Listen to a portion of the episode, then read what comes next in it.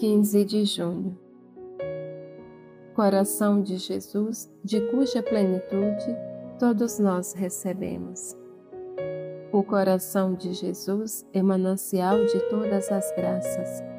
Dele partem sete canais, os sacramentos, que nos dão a graça da vida divina, a graça da regeneração, da participação na natureza divina, do direito ao céu. O batismo torna-nos filhos de Deus. A confirmação dá-nos o Espírito Santo. A penitência celebra nossa volta à casa paterna pelos méritos da paixão de Cristo. A Eucaristia dá-nos o alimento da santidade.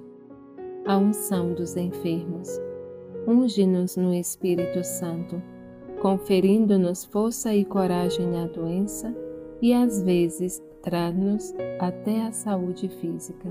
A ordem é Jesus em seus sacerdotes como um outro Cristo, e o matrimônio, chamado a colaborar no crescimento e multiplicação da humanidade.